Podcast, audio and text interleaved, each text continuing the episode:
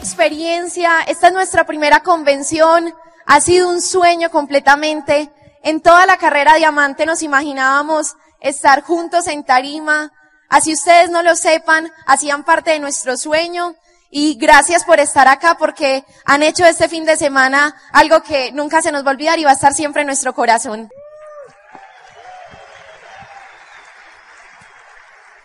Queremos agradecerles a nuestros hosts, Jenny Jaime, ¿dónde están?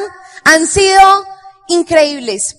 Para los invitados y los socios que llevan poco tiempo en el negocio, siempre cuando uno pues visita otra ciudad, unas personas de esa ciudad están atentas a uno, lo acompañan a todas partes y eso es mágico, porque uno se da cuenta del verdadero valor y del poder que tiene este negocio y es su gente. Son personas maravillosas y los vamos a atender, vamos a ser sus hosts cuando vayan a Medellín como diamantes. Los queremos mucho. Gracias.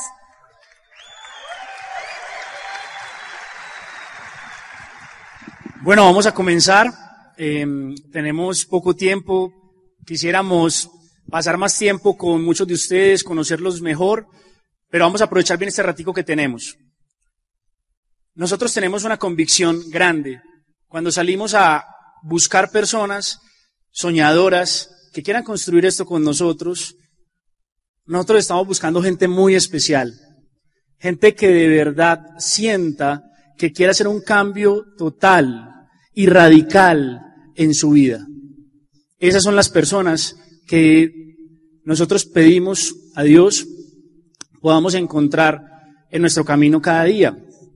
Yo espero que muchos de los que están acá sean esas personas. Ojalá que todos los que están acá piensen de esa manera y no hayan venido como a una función de cine, sino que hayan venido buscando un cambio total. Yo espero que a esta altura de la convención ya hayan empezado a tomar grandes decisiones. Ok, vamos a empezar con, con esta pequeña historia para ejemplificar este punto. Tal vez algunos de ustedes han visto esa película. Es una película muy linda que habla acerca del hijo de un techador. Un techador, pues alguien que arregla techos. Y este niño del techador está en cierto momento con su papá en el, en el, digamos, en un lugar del pueblo y pasa un desfile de caballeros del rey, montados en sus caballos, con sus armaduras y espectaculares. Y el niño en su inocencia le dice a su papá, papá, cuando yo sea grande, yo quiero ser un caballero del rey lo escucha una persona, un loquito que estaba ahí, y le dice, qué chiste más grande, el hijo de un techador, caballero. Primero tendrían que cambiarse las estrellas. Entonces el niño siente como esa, esa puñalada en su corazón, ese desasosiego de personas que quizás no han cumplido sus sueños y le quieren hacer creer al otro que no se puede cumplir los sueños.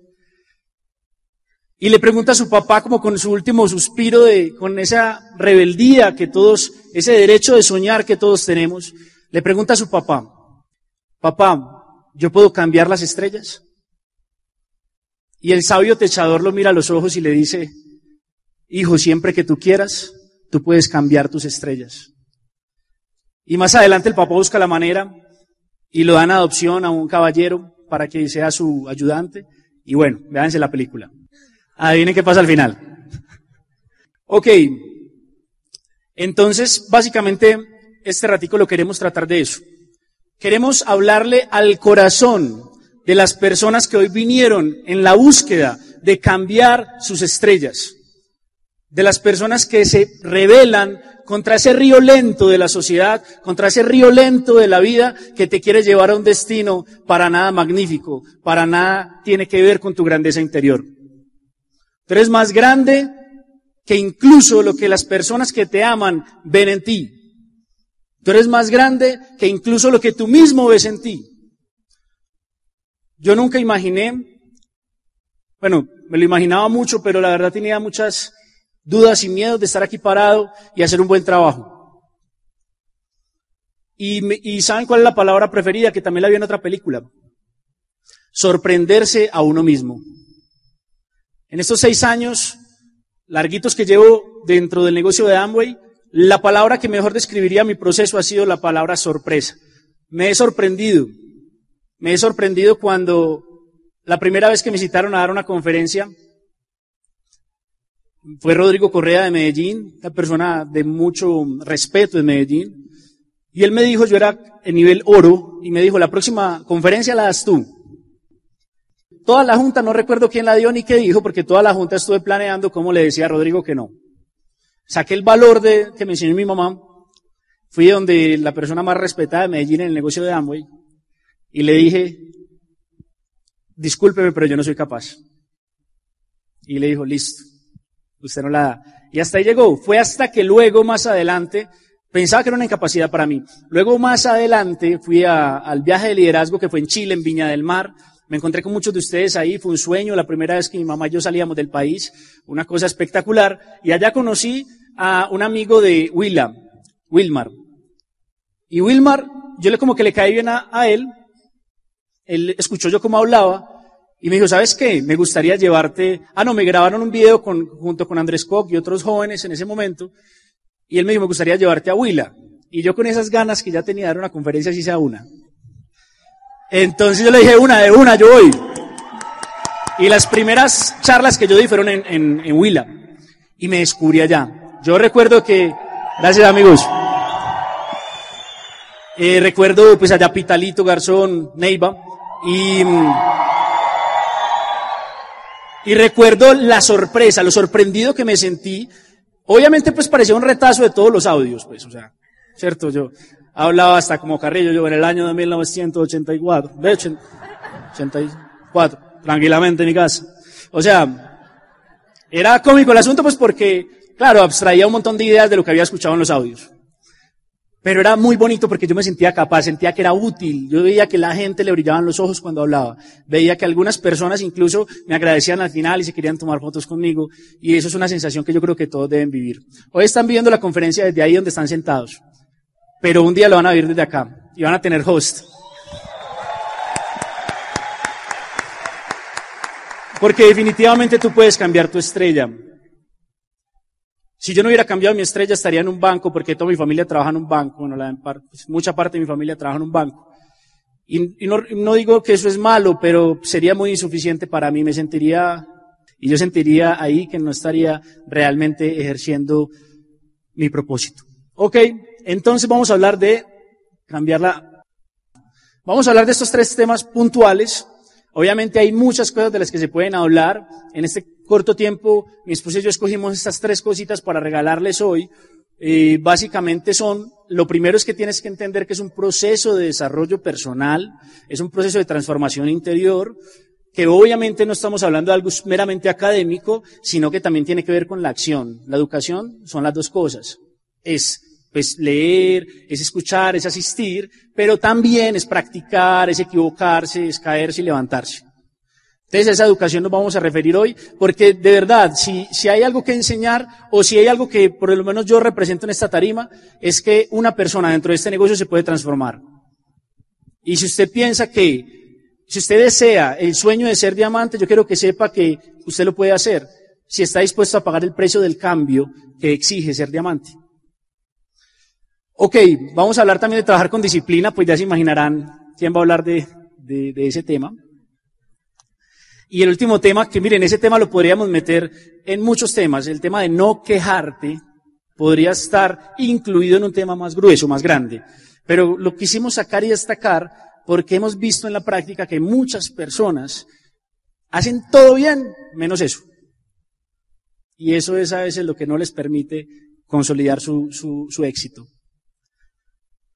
Ok, miren, yo quiero que se imaginen que dentro de todos hay una grandeza impresionante parecida al poder del mar. Imagínense en todo el poder del mar.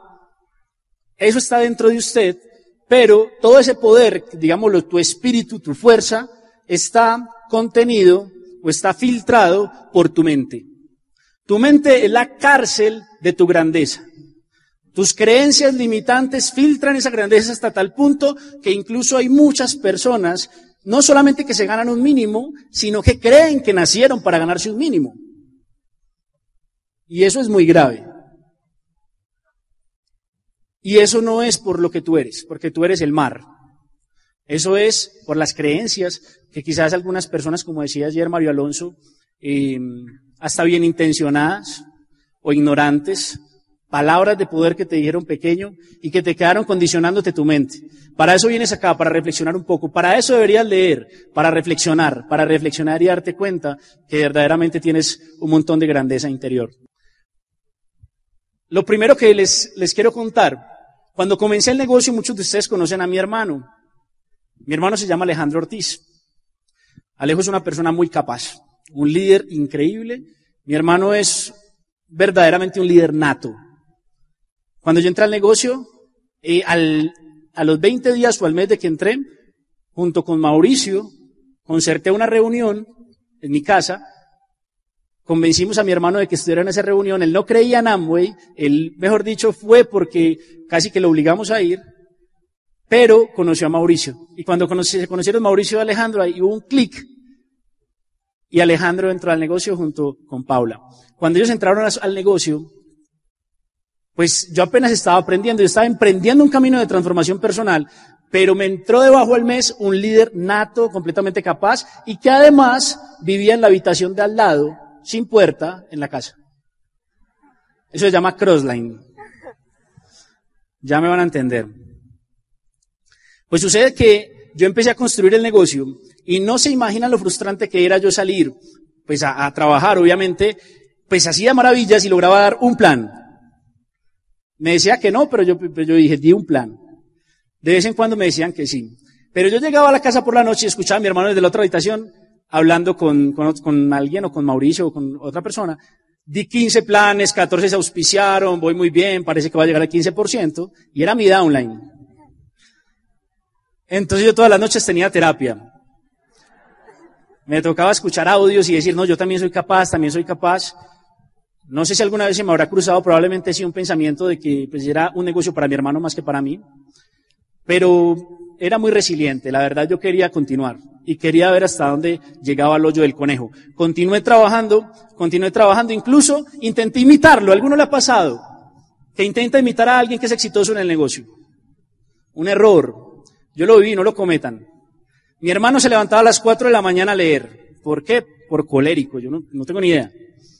Me cuentan que pasaban como por la casa de nosotros, se veían el bombillo de la pieza de él prendido, porque estaba leyendo a las 4 de la mañana. Entonces yo dije, esa es la clave.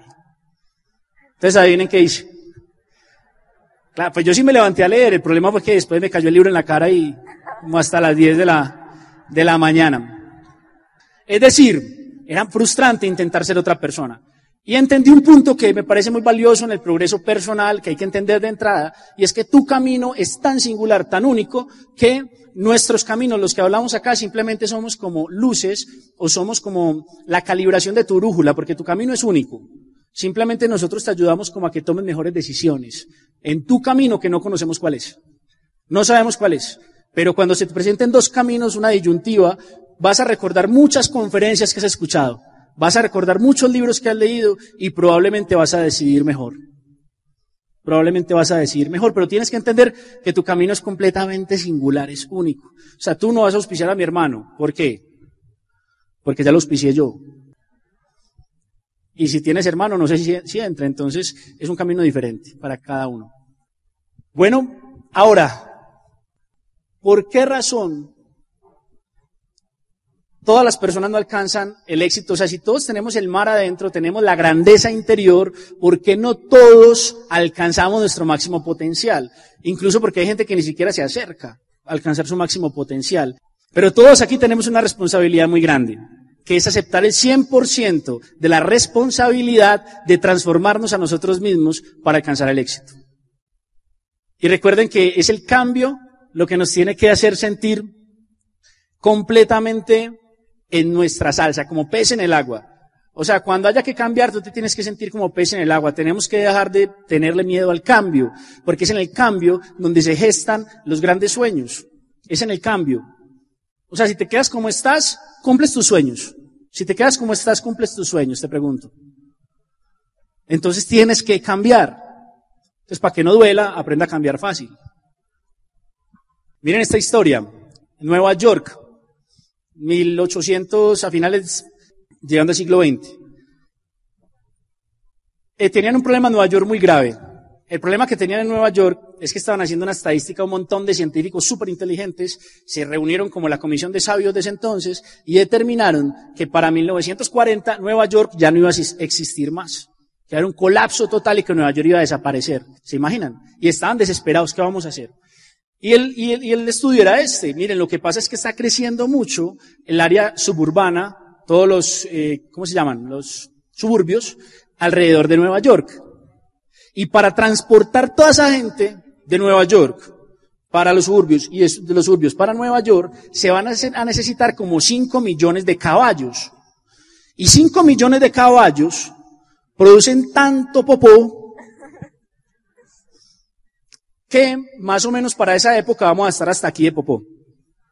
Entonces Nueva York va a desaparecer. Y estaban pero aterrados. Dice, ¿qué vamos a hacer? Y no fueron capaces de resolverlo hasta que por allá en 1900, empezando el siglo XX, aparece Ford, democratiza el automóvil, empieza a decir es que el automóvil es para todo el mundo, y entonces se crea la producción en, cadena de automóviles y se, y se el problemita. ¿Qué nos enseña esa historia? Muchos de ustedes tienen problemas en su vida que consideran muy difíciles de resolver, no sé. Muchos, tal vez nosotros en algún momento pensamos cómo vamos a resolver tal situación. Pero saben que a veces ni siquiera hay que resolverlo. Simplemente hay que mirarlo desde un punto de vista diferente. Porque el problema que tú tienes es un problema, es porque tu mente está al mismo nivel del problema que tienes. Pero si tú evolucionas tu mente, el problema ya va a parecer lógica la solución. Va a parecer una solución muy evidente. Entonces te quiero invitar con esa reflexión a que te dediques con total, completamente a tu desarrollo personal. Que si una decisión vas a tomar hoy fuerte es desarrollarte personalmente todo lo que necesites hacerlo con fuerza, como hablábamos ayer, como un resorte no mediocremente estirado, sino un resorte a lo que te dé. A lo que te dé. Estírate todo lo que puedas porque dentro de ti hay muchos sueños por cumplir.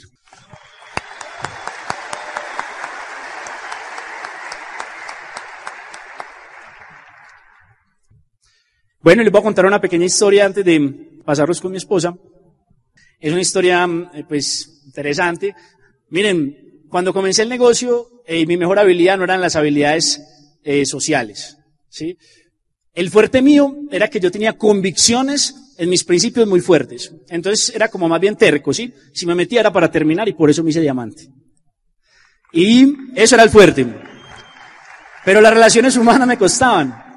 Me costaban un poco, entonces me leí el libro, claro, obligado, Cómo ganar amigos e influir sobre las personas, pero como tres veces.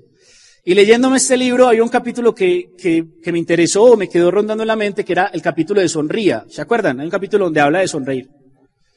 Y eso era sonría, sonría, y explicaba un montón de consecuencias de sonreír. O sea, usted sonríe, le pasa esto, y sonríe, le pasa lo otro, y tal. Y yo, bueno, muy bacano. Entonces empecé yo como a, a, a sonreír un poco más. Estaba en clase de estadística en la universidad, y una, persona que yo no recuerdo que conocía me habló. Yo había acabado de comprar la moto. Entonces tenía el casco de la moto en el piso mientras estaba en clase de estadística. Y esta persona me dijo, ¿compraste moto? Yo no lo conocía, pues no lo recordaba. ¿Qué le hubiera dicho el Daniel Ortiz antes de ese libro? Yo creo que le hubiera dicho como algo así como que, sí, pero no lo hubiera mirado. Como que, ah, bueno, sí, y seguía en mi clase. O sea, no me interesaba como hablar, pues sea, no lo digo con orgullo, lo digo con un poquito de vergüenza, pero era así. Y después de leer ese libro, no, él me dijo, ¿compraste moto? Y yo me volteo y le, sonriendo, y le digo, claro, no es que monté mi empresa, mi negocio propio me está yendo súper bien. Así le dije. Entonces él llegó y me volvió, uy, en serio, ¿cómo hacemos? Yo quiero trabajar, ¿qué hay para hacer? ¿Qué? Y yo decía, no, no, no, no, no, espera, no me desconcentres, que estoy en clase ahorita al final en la cafetería con mucho gusto. Y yo por dentro, un plan. Entonces, bueno, seguí ahí en el, en el, en el plan, ven, la, la clase, bueno, ya estaba en el plan incluso, ya la clase se me olvidó, y me fui para la cafetería con él. Cuando iba para la cafetería, un, joven se le pegó a él, dijo, ah, yo quiero escuchar ese negocio. Bueno, fuimos para la cafetería los tres, explico yo cómo funcionaba todo. El que me dijo que le explicara estaba completamente desinteresado, era pegado de celular. Bueno, yo estaba esperando como acabar para, para, para irme, pero el otro estaba así cruzado de brazos, inmutable, eso no se movía, yo pensé que se había dormido, pero con los ojos había, pues como que hay que moverle el mouse, ¿cierto? Y, y yo pensaba, este, ¿qué le pasó? Cuando al final, como yo venía como enrachado, como que no, no estaba encontrando mucha gente en ese, en ese momento, pero miren que ese fue el mes que yo califiqué a plata. ¿Se acuerdan que ayer les contaba? Cuando tomé la determinación de calificar a plata después de reunirme con mi mentor. Ese, cuando uno tiene una meta, es cuando encuentra la gente correcta. Cuando tú no tienes meta, puede que entre gente, pero a veces no hacen la empatía necesaria. Y entonces, claro, pues este pelado al final del plan le dije, casi que le pregunto como cierto que no, pues porque es que estaba cuando me dice, yo quiero hacer ese negocio. Mis papás estuvieron ahí hace como 15 años. Eh, ellos no les funcionó, pero a mí me va a funcionar. Y yo lo miré yo. Y yo esté tan bravo, entonces me paré yo también. Y le dije, listo, mañana hay un seminario. Vale, digamos, 30 mil pesos. Y tienes que ir. El tipo se paró, me miró a los ojos, sacó su billetera y me pasó los 30 mil. Y yo era como que, uy, es como un espanto. Como que me espantaron. Entonces yo le, yo le pasé la boleta como temblando, me fui. El seminario era con Mauricio Lara. Fue un seminario que marcó la historia de Medellín. Seminario increíble. Pues marcó mi historia también, marcó mi historia personal. Y en ese seminario, pues fue increíble, fue tan increíble, pues tanto por el trabajo de Mauro, que fue increíble, como por el trabajo de Rodrigo, porque ese seminario pasamos un crecimiento muy grande, que se llenó tanto el seminario que tocó repetirlo al otro día, porque ahí viene qué pasó el primer día. La persona a la que estaba hablando no pudo ir al seminario. El que me compró la boleta me llamó, no, no va a poder ir. Pero como se llenó tanto, lo repitieron al día siguiente y yo lo llamé, hey, va a haber mañana. Y fue al del otro día. Vea cómo pasan las cosas. Él hoy en día es Esmeralda. Él y ella, porque hace el negocio con su hermana. Todo salió de una transformación personal. Yo no sé para ti que de pronto tú sonríes mucho y tienes que dejar de sonreír tanto. Pues, no sé. Pero tú tienes que cambiar algo. Por lo menos vístete diferente. Hay, hay un, frontal de Mauro que queremos mucho, que él es eh, gerente de un banco, entonces todo el tiempo se la pasa de traje. Entonces él dice que el sueño de él es andar de guayabera. Pues que, que él quiere montarse al reconocimiento de guayabera. Y yo le digo, sí, es que a él le vale, porque él, pues es un cambio, ¿sí? Pero como yo venía de guayabera, entonces yo sí traje. Entonces simplemente son lecciones que uno va aprendiendo. Ah, mírenlos ahí. Ellos son los de los que les estaba contando, Alejandro Ochoa y Viviana Ochoa, dos hermanos maravillosos que la vida me regaló. Y bueno, vamos a pasar al siguiente tema. Entonces, pues, eh, recibamos a Sara para que nos contagie a todos con un fuertísimo aplauso. ¿Qué? Ah, verdad. Sí, sí, sí. Miren, es que me encanta esa foto, porque cuando yo comencé con Sara, gracias por acordarme, es que es muy charro. Ay, charro no se dice acá, ¿cómo es que se dice? Chistoso, es muy chistoso. Cuando comencé con Sara, fue evidente, esta parte de la convención, pues, pues se, nos corresponde hablarles de la técnica, ¿no? De cómo se, pues cómo nosotros construimos el negocio, en nuestro caso. Pero cuando yo empecé con Sara fue muy bacano, porque yo fui a dar planes con ella, entonces ella se sentaba en el plan con una postura convencida de lo que hacía, y empezaba a darle el plan a la gente, y yo escuchándola, pues bien enamorado, y entonces empezó a hablar, cuando le decía a la gente, es que mira, ella estaba hablando del, concepto duplicar, ¿cierto? ¿Saben qué es duplicar? Duplicar es, pues en el otro. Pero no le decía duplicar a la gente. Le decía que, que, entonces tú te vas a doblegar, y yo me voy a doblegar, y juntos nos vamos a doblegar. Y entonces yo los miraba y era como que, y yo miraba el prospecto, y el prospector es que sí, nos vamos a doblegar, todos nos vamos a doblegar. Y la gente entraba, la gente entraba para doblegarse, imagínense. Entonces, muy, muy, muy chévere. Eso decía que el LOC lo utilizaban los alquimistas. No se sabía los nombres del negocio, platino, todos estos nombres de niveles no se los sabía. Entonces ella decía que llamaban liderazgo. Si no, entonces cuando tú llegas al liderazgo, te, dan un bono por liderazgo. Y si llegas al liderazgo, liderazgo, te dan más liderazgo. Entonces el bono de liderazgo te da mucho, mucho liderazgo. Y todo se llama, o sea, después de plata, todo era liderazgo hacia arriba. Y la gente entraba. Sara se hizo rubí así. Entonces no se trata de técnica. Se trata de pasión. Y lo dejo ahora sí con mi esposo. Gracias. Miren, yo durante un año no me di cuenta de las brutalidades que decía. Cuando Dani me dijo todo, todo como delicado, dije, linda, es que no se dice doblegar, se dice duplicar. Y yo, Dios mío. Pero bueno, Así y todo, equivocándome, califiqué. Entonces, lo que Dani decía se trata, se trata más es de la pasión. Cuando yo patinaba, a mí me criticaban mucho mi salida. La salida es el momento en el que uno está antes de, pues, de empezar a competir, donde uno coge el impulso. Y me decían que yo le daba muy duro al piso. Entonces, cuando uno le da muy duro al piso, hay mucha fricción. Y se supone que entre más suavecito tú le des al piso, más avanzas. ¿Se entiende el concepto? Listo. Entonces, en la pista de Medellín, cuando veían una grieta, decían, ah, eso fijo lo hizo Sara, porque yo le daba muy duro al piso. Entonces, un día, mi entrenador me dijo, Sarita, ¿por qué no tratas de darle más suavecito, que no le des tan duro? Y cuando yo empecé a patinar, tratando de cambiar mi técnica, de cambiar mi esencia, mis tiempos empeoraban, no mejoraban. Y al día me dijo, no, no, no, sígalo haciendo como a usted le gusta. ¿Y saben qué? Yo tuve la mejor salida del mundial, incluso mejor que las mayores, simplemente entregando el corazón, porque cuando estaba en ese momento, ustedes ven que en las películas cuando el basquetbolista va a lanzar, como que la tribuna se pone en silencio. ¿Saben qué? Así sucede en la vida real. Yo estaba ahí en Cali y todo el mundo era gritando y yo solo le veía las caras. Pero yo no escuchaba nada.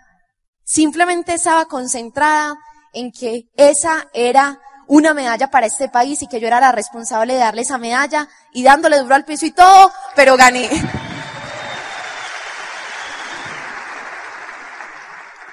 Entonces, vamos a hablar de trabajar con disciplina. Muchas personas no entienden que para uno lograr cualquier proceso de éxito, uno tiene que ser constante. Cuando uno es inconstante o cuando uno no es disciplinado, uno obtiene el mismo resultado que si no hiciera nada. Entonces muchas veces la gente en este negocio se demora para obtener el resultado porque no es constante. Un día lo hace, otro día no lo hace. Un día lo hace, otro día no lo hace. Depende del estado de ánimo. Cuando yo patinaba, yo entrenaba si estuviera bien, estuviera mal, me dolieran los pies, así no me gustara, siempre lo hacía. Y cuando comencé el negocio, era exactamente lo mismo. Entonces, yo quiero que me ayuden con algo. ¿Cuántas personas que me alcen la mano? ¿Cuántas personas han escuchado, o ustedes mismos se han escuchado, decir que ya no tienen a quién más contarle el negocio. ¿Cuánta gente en el plan le dice a uno, no, a mí sí me gusta eso, pero yo a quién le voy a contar? ¿Cierto? Y voy a hablar de esta ciudad. Cada vez que Daniel y yo venimos a Bogotá y vemos el Transmilenio, pensamos, es que aquí hay gente hasta para tirar para el cielo. O sea, hay demasiadas personas demasiada gente. Entonces, ¿cómo así que no hay a quien contarle el negocio? Muchas veces nosotros no vemos esas personas, pero que están ahí, están. Entonces, en esta partecita queremos enseñarles algo que a nosotros nos ha servido demasiado y es el contacto en frío. ¿Quién quiere aprender a contactar en frío? Es genial. Miren, el contacto en frío es lo más hermoso que puede haber. ¿Saben por qué? Porque el contacto en frío todo el tiempo lo llena uno de esperanza y uno está feliz. Ayer, cuando llegamos al hotel, estábamos vestidos muy bonitos, yo creo que pensaran que éramos de la farándula. Entonces, la recepcionista nos dijo, ay, qué vestido tan lindo, y estaba súper alegre. Entonces, Dani la contactó. Felices. La invitamos acá, ella nos dijo que iba a venir. No vino, pero dormimos felices y por la mañana hasta las nueve, mientras confirmaba, estuvimos muy felices. Entonces, esa alegría y esa esperanza que da el contacto en frío es lo que hace que el camino sea llevadero. Yo les voy a contar cómo aprendí yo a contactar en frío. El primer contacto en frío que hice en la vida. Dani y yo empezamos juntos el negocio y ya no teníamos lista. Ya no teníamos a quién más contarle el negocio. Entonces Dani me dijo, mi amor, linda, vamos a contactar en frío. Y yo le dije, perfecto, pongámonos una meta. Entonces dijimos, vamos a hacer 10 contactos en frío al día. Tú 5 y yo 5. Estábamos recién empezando, llevamos por ahí dos días saliendo. Cuando estaba yo en la universidad, me monté en un bus y me llama Daniel. Hola linda, ¿cómo estás? Y yo, ay, muy bien. No, eh, imagínate que estoy acá en el centro comercial con mi mamá y ya contacté a dos. Yo en mi vida había contactado en frío. Y yo, ay, qué bueno. Y yo pensaba por dentro, qué pena. ¿Yo qué le voy a decir a él? Él tiene que pensar que al lado tiene a una mujer berraca. ¿Cómo así que me da pena contactar en frío? Porque a mí me daba pena. Yo, pero uno cómo le va y le dice a alguien, hola, me da su teléfono. Pues, cierto, como, como, como uno lo, como uno lo hace. Entonces, yo iba montada en el bus, pues ahí en la universidad ya montada en el bus y yo, ay, ¿a quién le cuento? ¿A quién le cuento? ¿Y saben qué? De tanto pensar, se me pasó la parada y llegué a donde se parquean los buses. Entonces miré en todo el bus. Y yo, ¿a quién le cuento? Y adivinen quién estaba. El conductor, no había nadie. Entonces miré al conductor y él me miró y yo a él le cuento. Entonces le pregunté, ay señor, ay señor, me perdí. Dice, ay sí niña, venga si quiere yo la ayudo. Y se monta en otro bus y yo, mm, ve, es amable. Entonces le, le dije, ¿y usted cómo se llama? Me dijo, Javier. Y yo, ah, qué bueno Javier, yo me llamo Sara. Ah, ¿y cuánto tiempo lleva trabajando acá? Me dijo, 11 años. Tengo 29, o sea que desde los 18 estaba trabajando.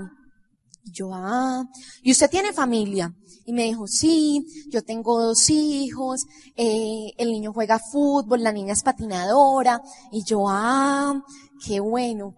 ¿Y usted está contento en el trabajo? Sí, como un perrito de esos de taxi. Ustedes han visto que quieren, sí, con, sí, dicen que sí, pero con la cabeza dicen que no. Es que sí, y yo, ah, y ahí se soltó. No, vea, pero no pude tener las vacaciones. Y yo, mmm.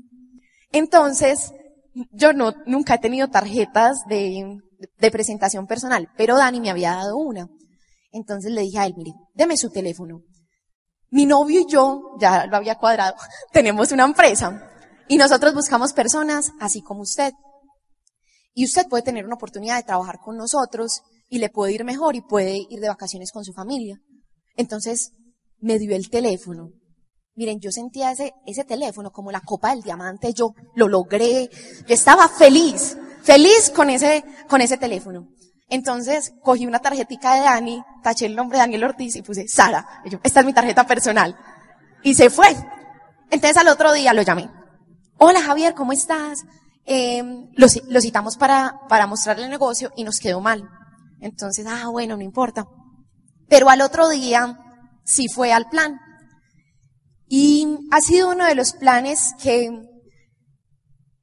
que más creo que pues vamos a recordar durante toda la vida, porque cuando le estábamos dando el plan, él se le aguaron los ojos.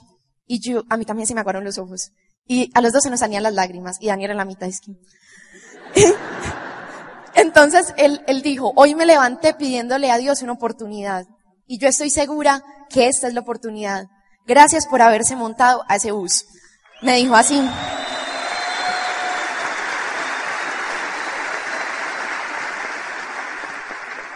Miren, después de ese contacto, mucha gente nos dijo que no, mucha, pero estábamos felices.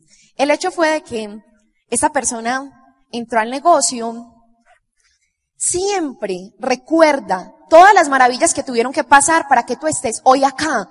No se te puede olvidar eso. ¿Qué posibilidad había que ese día yo me montara en ese bus, tuviera la meta de contactar a alguien en frío, él fuera el conductor, si hubiera pasado el bus? O sea, son demasiados milagros juntos. Piensen todo lo que pasó para que usted, para que ustedes estén hoy acá. Todo lo que pasó para que conocieran a la persona que los invitó. Son demasiados milagros.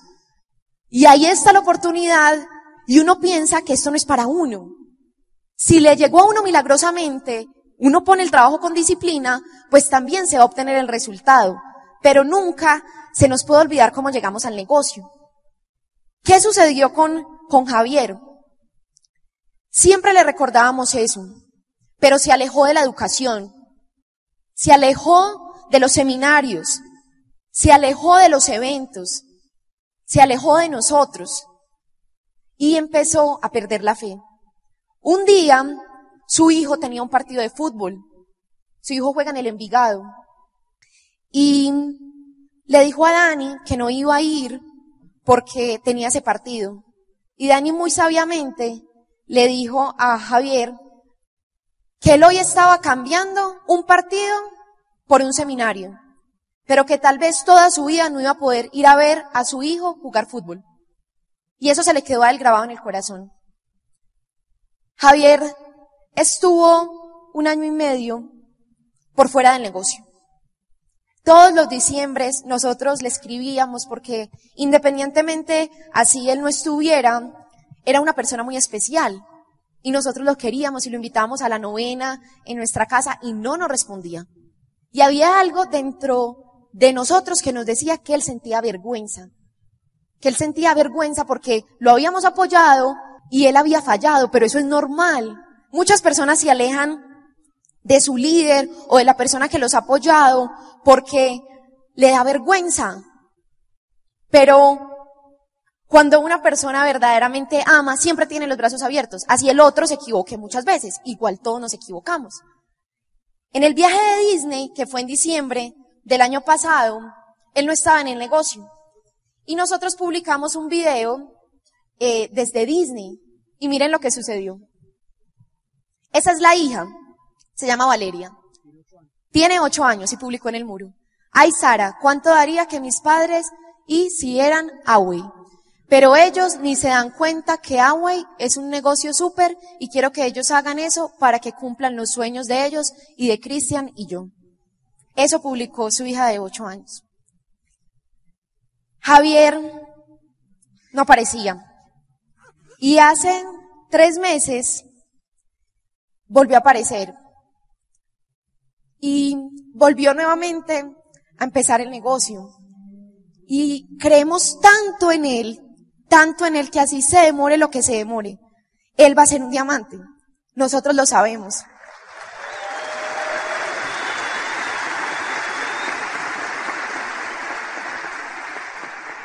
¿Saben algo muy lindo que él hacía?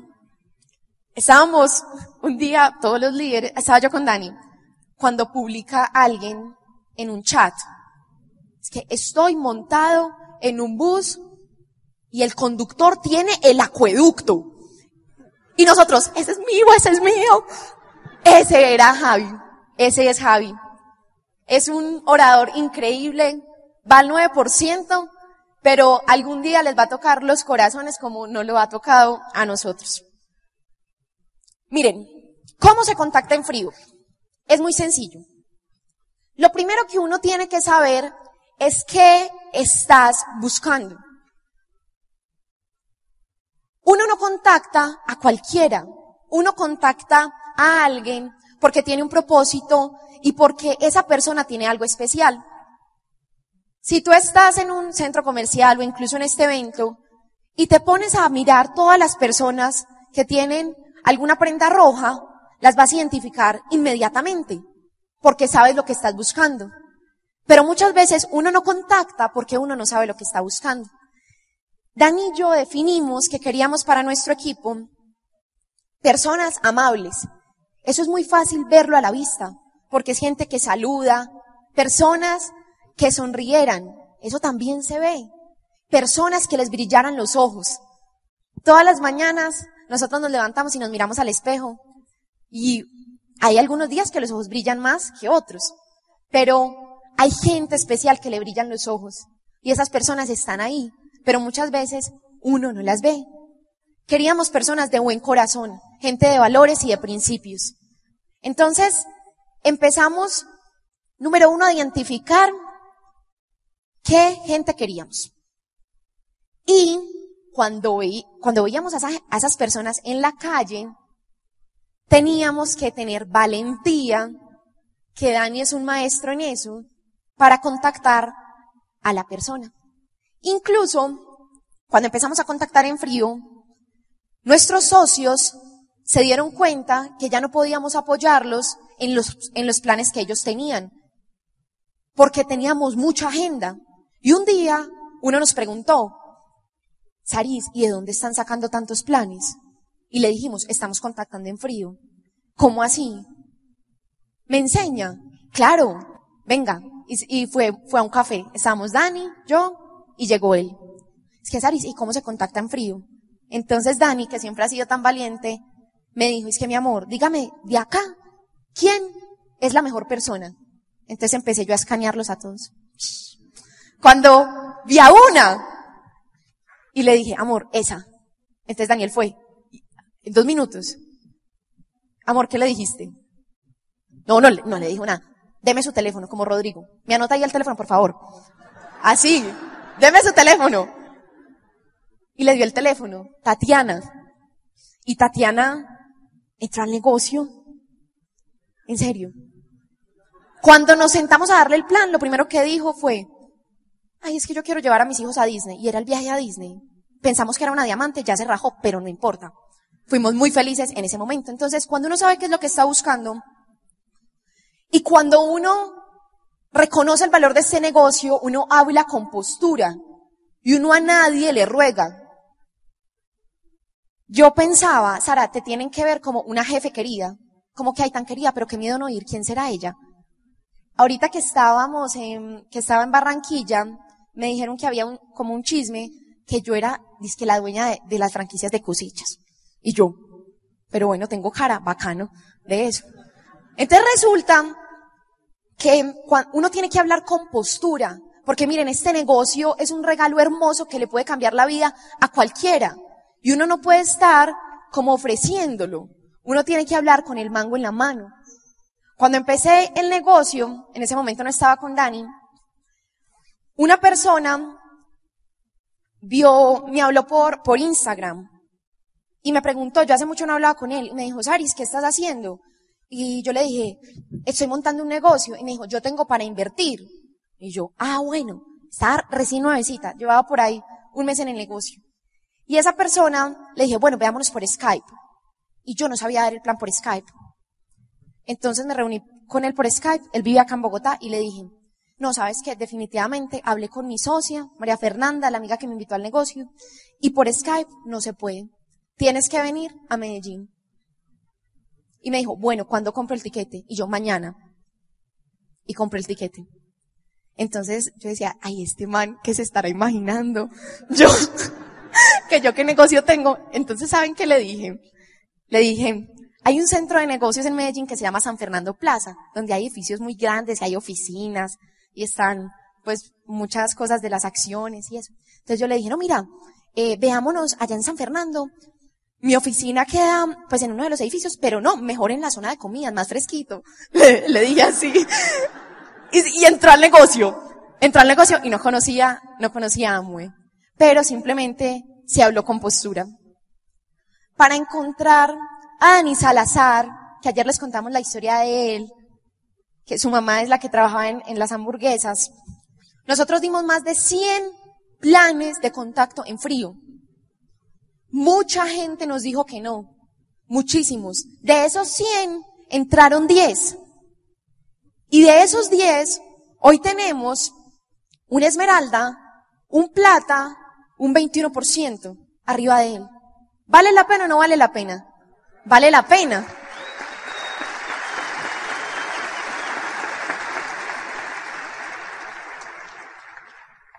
Entonces, miren, la esperanza es la fuente inagotable de energía.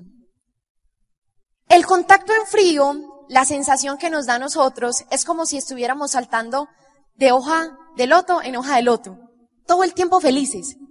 Mucha gente nos va a decir que no, pero no importa. Lo más importante es que uno esté feliz en el proceso porque sí van a aparecer las personas que le van a decir a uno, yo quiero hacer ese proyecto. Sí van a aparecer.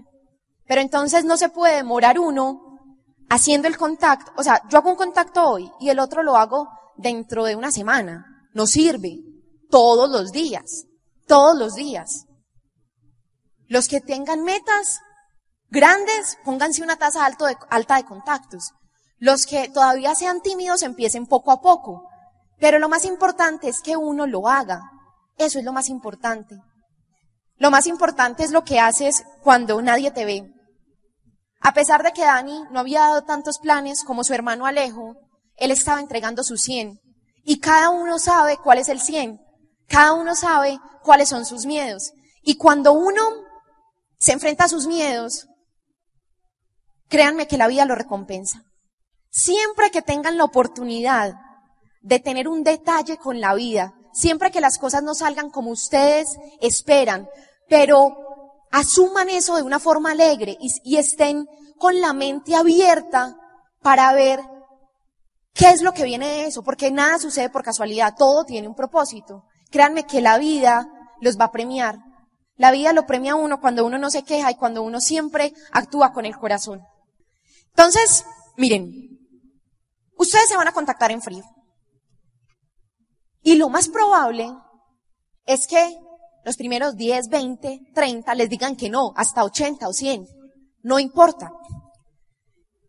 Dani me enseñó esto. En una clase de estadística, un profesor le preguntó a sus alumnos que si tiraban el dado 10 veces, les estaba enseñando lo que significaba la probabilidad, que se tiraban el dado 10 veces, podía caer 10 veces, por ejemplo, números par. O de pronto podían caer 10 veces números impar. Entonces uno dice, ah no, tiré el dado 10 veces y 10 veces tirado da par. Pero no necesariamente es así. Si tú tiras el dado mil veces o cien mil veces, te vas a dar cuenta de las probabilidades. Y te vas a dar cuenta que el 50% va a caer par y el 50% va a caer impar. En un 99% de las veces, uno no obtiene el resultado que uno desea, no porque uno lo esté haciendo mal, sino porque uno no lo hace las suficientes veces.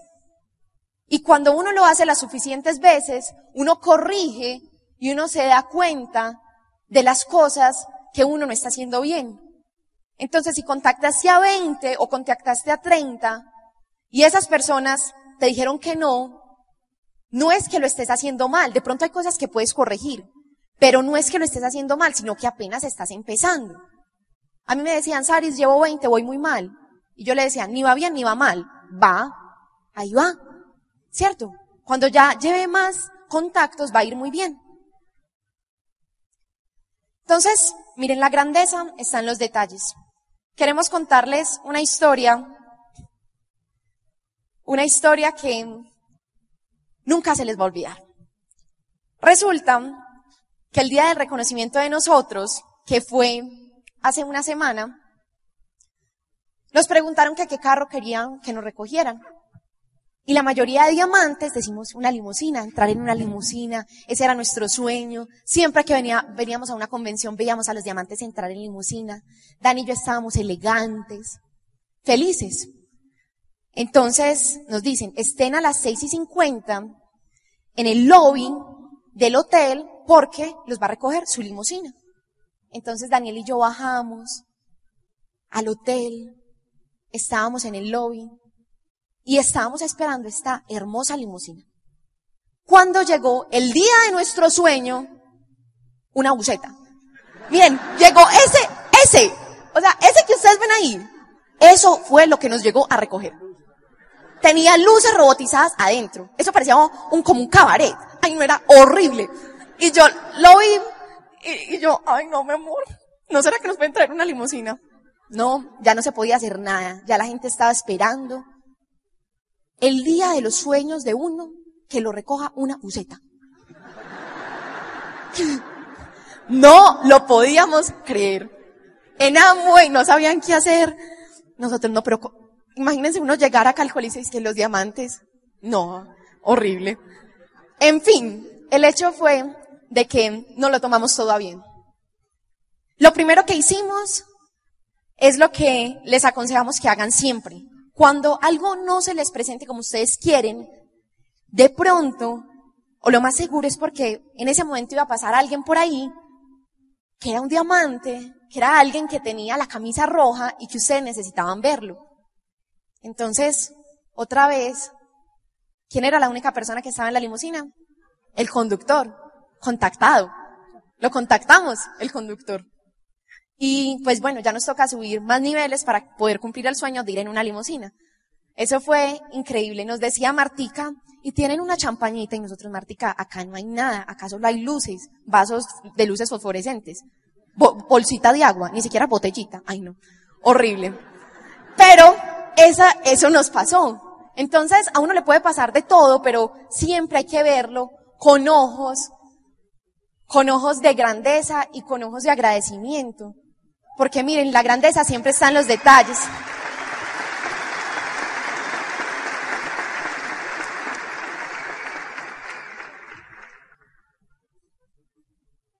Eso nos encanta.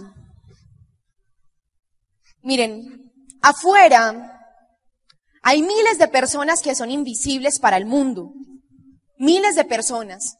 Y Amway es una oportunidad para que todas esas personas se hagan visibles. Yo quiero, mi amor, que les cuentes la historia de, de Nelson Mandela porque es una historia hermosa de la cual todos podemos aprender. Esta parte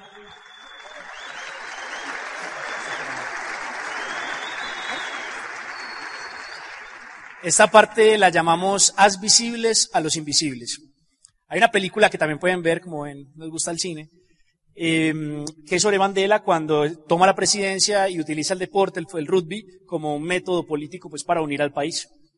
Ustedes saben que en ese entonces había una segregación para las personas de color y pues eran un país de personas de color liderado por blancos extranjeros. Y aparte los trataban mal están más bien ofendidos. Pero Mandela, pues logró con 28 años de, trabajo subir a la presidencia y ser el primer presidente negro de Sudáfrica. Cuando él llegó a la presidencia, hay una escena muy bonita que es la que les queremos referir. Les recomiendo la película. En esa escena, él manda a llamar el capitán del equipo de rugby, para los que hicieron la película, él manda a llamar al capitán del equipo de rugby a su oficina, pues presidencial. Cuando el capitán, pues el capitán dice, uy, me invitó el presidente, él va así asustado, dice, voy para la, para la casa del presidente. Y cuando llega, pues uno de los escoltas del presidente, eh, blanco, porque era del presidente anterior también, como que lo heredó, eh, le pregunta él al escolta, le dice, ¿y cómo es él? ¿En qué lugar se enamoró de...? Entonces, no, no. ¿Y cómo es él? ¿Y cómo es él? El presidente, pues, ¿qué, ¿qué, actitud tiene? Entonces le dice, imagínate, le dice el escolta, imagínate que yo trabajé para el anterior presidente. Mi trabajo en ese entonces era ser invisible. Ni siquiera era defenderlo, era ser invisible, que no se notara. Eh, él no le importaba quiénes éramos ni nos saludaba.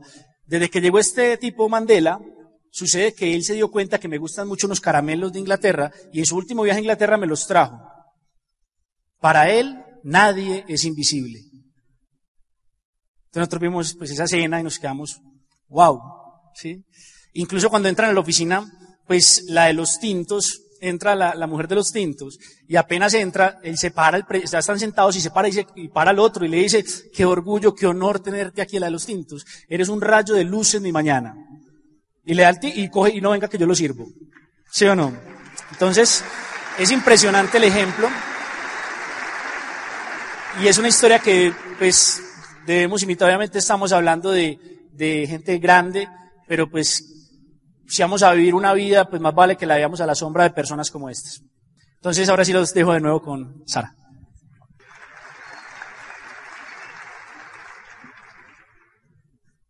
Queremos contarles, ya para terminar, una historia, una historia hermosa, una historia de una persona que antes era invisible y que hoy es visible y que seguro va a ser visible para muchas personas en el mundo. Un día, Dan y yo fuimos a hacer un taller de productos a una empresa con Estefanía. ¿Se acuerdan? La esposa del que conocimos en Disney. Listo. El papá de ella trabajaba en una empresa esa empresa quedaba en un sector de la ciudad que no era muy bonito porque en la noche habían muchos gamines. El nombre del barrio es Barrio Triste. Imagínense. ¿Dónde trabajas en Barrio Triste? Pero bueno. Entonces, detrás fuimos a hacer un taller de productos.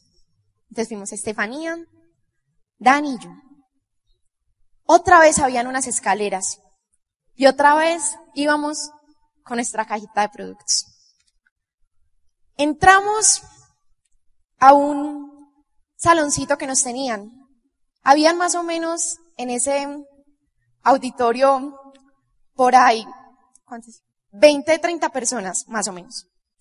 Entonces Dani empezó, explicó un poquito el negocio y después yo mostré los productos. La verdad nadie de ahí estaba como interesado. Era el primer plan que dábamos de David y Estefa. Y, de, y Tefi había llevado un blog amarillo, gigante, para inscribir a todas las personas que después de esa charla quisieran entrar al negocio. Estaba paradita en la puerta y empezó todo el mundo a salir. A salir, a salir, a salir, a salir. Pero un joven preguntó y un joven le llamó la atención lo que, lo que Dani dijo. Ese joven tiene una historia de vida hermosa. Él viene de un barrio, no sé si lo han escuchado, que se llama Caicedo de la Sierra. Lo han visto en las películas. Si no, busquen en internet. O sea, cuando alguien piensa que Medellín no es una tierra linda, una tierra próspera, es porque tiene la imagen de esos sectores. Entonces él dijo, yo quiero hacerlo. Y empezó a hacer el negocio. Al principio fue una lucha muy grande porque traía una, una vida o una historia familiar de la cual tenía que desapegar muchas creencias de pobreza. Recordamos que todos los planes que nos traían para que lo apoyáramos, sus amigos eh, les gustaba bailar breakdance, les gustaba bailar eso y hay veces bailaban en los semáforos. Todos eran JC Casey, Yuki Yuki, Chiki, no eran unos nombres muy raros. Pero ninguno de ellos entró. Y a pesar de eso, él continúa haciendo el negocio. Casi no consigue su dinero para empezar. Y empezó. Y lo reconocimos el mes pasado como nuevo oro. Y él estaba hoy acá.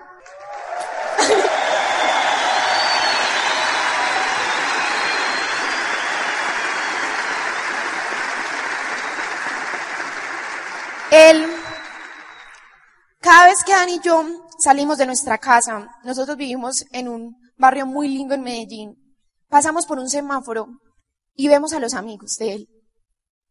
Y siempre que los vemos, decimos, Stewart es grande porque él decidió cambiar su estrella.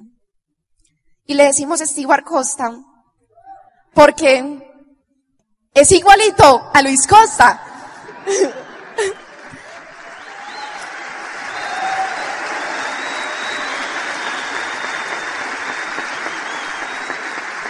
Nosotros le agradecemos mucho a él porque así como Luis Costa fue una leyenda, Dan y yo nos sentimos privilegiados porque estamos viendo cómo una persona se convierte en leyenda.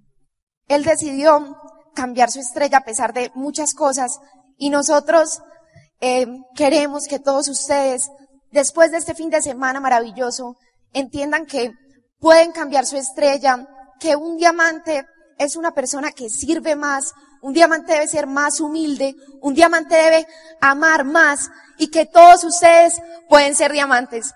Los esperamos. En la próxima nos vemos. Muchas gracias.